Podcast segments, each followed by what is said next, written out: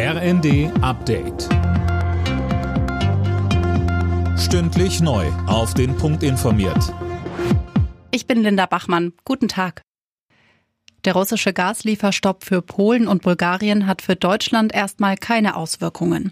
So die Zusicherung aus dem Bundeswirtschaftsministerium. Noch hätte ein Gaslieferstopp massive Konsequenzen für die deutsche Wirtschaft. Beim Öl sieht es dagegen bereits besser aus.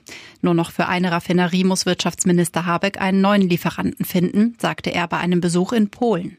Das äh, Problem, das noch vor einigen Wochen für Deutschland sehr groß erschien, ist deutlich kleiner geworden, so dass Deutschland eine Unabhängigkeit von russischen Ölimporten sehr, sehr nahe gekommen ist. Das geplante 100 Milliarden Euro Sondervermögen für die Bundeswehr ist heute erstmals Thema im Bundestag. Zum Auftakt der Plenarsitzung stellt sich außerdem Bundesaußenministerin Baerbock den Fragen der Abgeordneten. Das Bundeskabinett befasst sich heute mit dem geplanten Ergänzungshaushalt von Finanzminister Lindner. Der soll auf den Weg gebracht werden, um die Auswirkungen des Ukraine-Kriegs abzufedern.